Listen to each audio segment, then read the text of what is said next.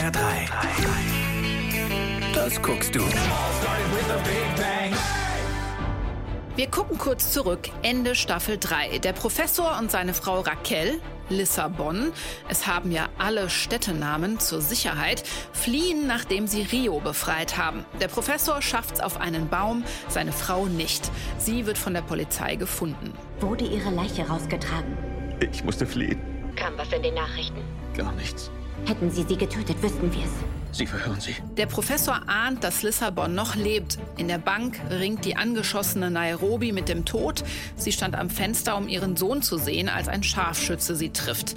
Außerdem macht Co-Chef Palermo Probleme und mitten im Chaos befreit sich ein Sicherheitsmann der Bank aus seinen Handschellen. Leider merken das alle erst, als der sich schon schwer bewaffnet hat.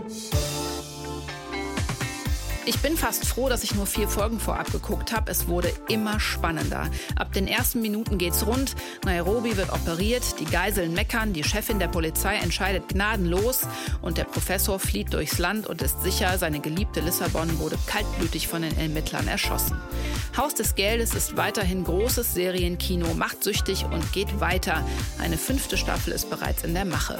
Auch die aktuellen Folgen sind ab 16 und ich vergebe von zehn möglichen Handschellen neun. HR3. Das guckst du.